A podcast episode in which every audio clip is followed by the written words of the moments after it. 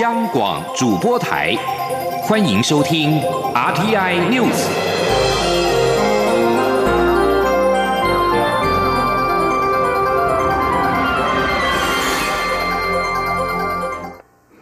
各位好，我是张旭华，欢迎收听这节央广主播台提供给您的 RTI News。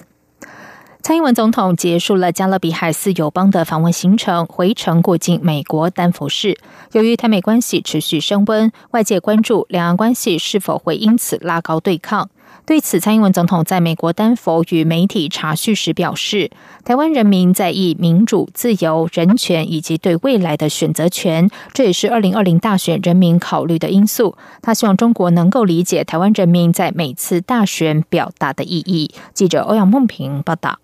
蔡英文总统结束自由民主永续之旅出访行程，回程过境美国丹佛，并于当地时间二十号下午与随团记者查叙。媒体问台美关系持续升温，是否代表政府接下来会拉高与中国的对抗？总统表示，台湾人民在意的是民主、自由与人权，以及能以民主的方式决定自己的未来，这也是民众在下次大选考虑的因素。他并指出，政府未来处理两岸关系时，希望能持。续维持台海和平稳定，也希望中国能够了解台湾人民的想法，以及在大选中要表达的是什么。总统说：“我们呃，在处理两岸关系的时候啊，我们也希望就是说，嗯，能够持续的呃维持台海的和平稳定啊。但是呢，我们也希望呃中国方面啊，能够呃了解啊台湾人民啊的。”呃，所希望的呃是什么？好，那我们重视的是什么？那我们在每一次的大选里面，我们想表达的是什么？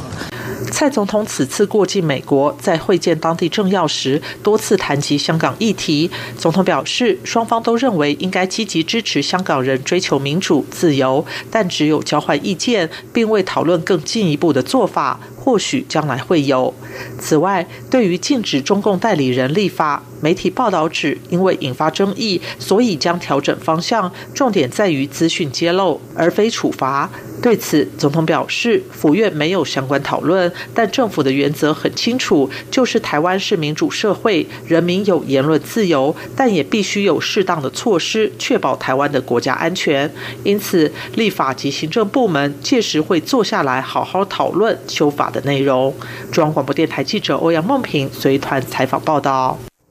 在美国参议员外交委员会亚太小组主席贾德纳参议员的邀请之下，蔡英文总统在落基山脉下享受了骑马初体验，还特别在脸书上秀出骑马英姿的影片。总统感谢贾德纳参议员的邀请，促成他这次过境丹佛的参访，并强调台湾也会继续扮演美国在印太地区最坚实的伙伴，持续深化台美关系的发展。蔡英文总统这次的自由民主永续之旅验收外交成果，尤其是过境美国有多项突破，包括在美国过境四天四夜，在美国本土进行媒体查叙，在驻纽约经贸文化办公室公开活动等等等。学者认为，这当然一方面是台美关系的进展，而从宏观的角度来看，也是美国印台战略的布局之一。台湾智库咨询委员董立文分析，从这次蔡总统在美国的过境行程来看，显然台美关系有非常大的进展。过去美国对台政策是属于对中政策的一环，美国总统川普现在有意把对台政策跟对中政策区分处理、分开对待，台美关系就会有比较健康的发展。国立政治大学名誉教授丁树范则认为，在美中贸易战的外在环境之下，台湾的地位变得很特殊，加上对中国强硬成为美国国内最大的共识，在这些条件的配合之下，蔡总统过境美国获得一些蛮不错的安排。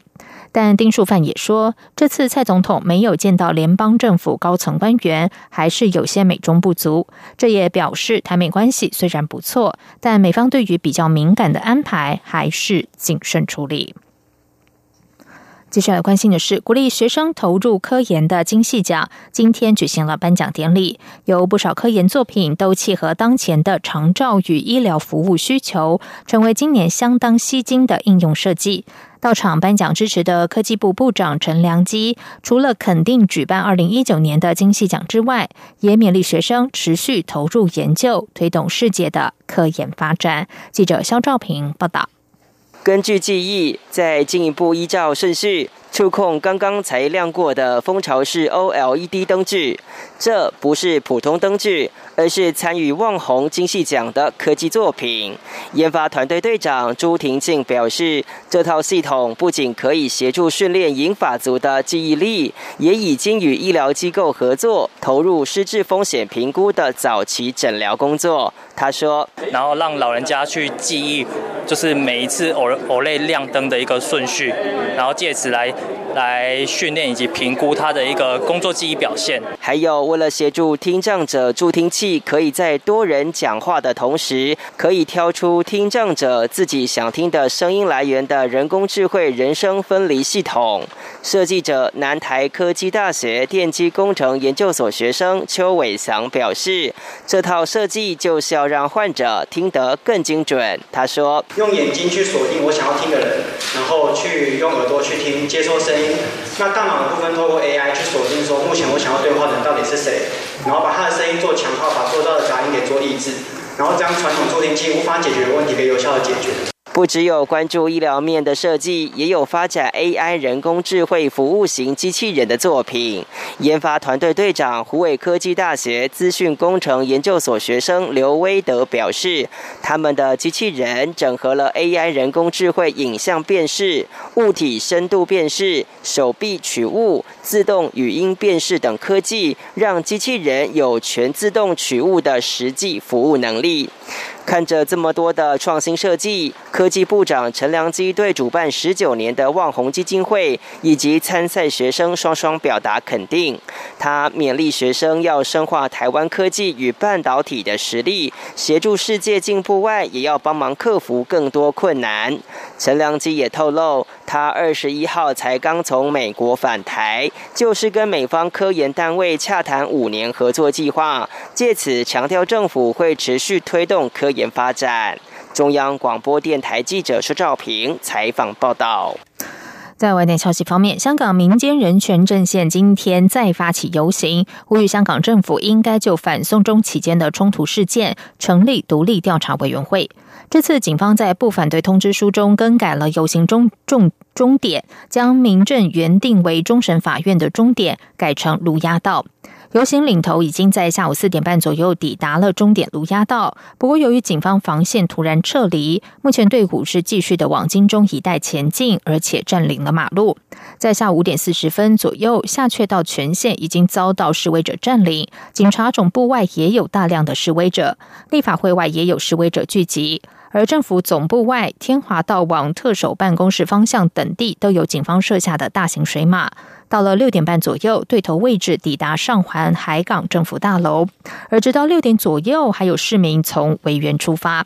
综合香港媒体的报道，位于中环的甘诺道中、必打街交界、环球中心一带已经被示威者占领，有不少人戴起口罩。警察总部外大约有数百人高喊着“香港警察知法犯法”等等的口号。伊朗当局扣押了挂英国旗的游轮“史丹蒂帝国号”，引发争议。英国二十号对联合国安全理事会表示，伊朗部队接近这艘游轮时，游轮正位于阿曼的领海范围之内，伊朗的行为构成非法干预。英国驻联合国代表团在写给安理团安理会的信件中指出，当时游轮正依据国际法在一道国际海峡行使合法过境通行权，国际法规规定不得妨碍国境通行权，因此伊朗的行为构成了非法干预。英方要求伊朗释放史丹纳帝国号，并告诉安理会，英国正致力透过外交手段来解决问题。过去三个月来，中东的情势紧绷，美国和伊朗正处于战争的边缘。而在西方国家眼里，伊朗十九号在全球石油交易重要水道扣押史丹纳帝国号，更导致情势大幅升温。英国在本月四号也扣押了一艘伊朗油轮，理由为违反对叙利亚的制裁令。当时德黑兰便扬言报复。以上，央广主播台，谢谢收听。这里是中央广播电台。台湾之音。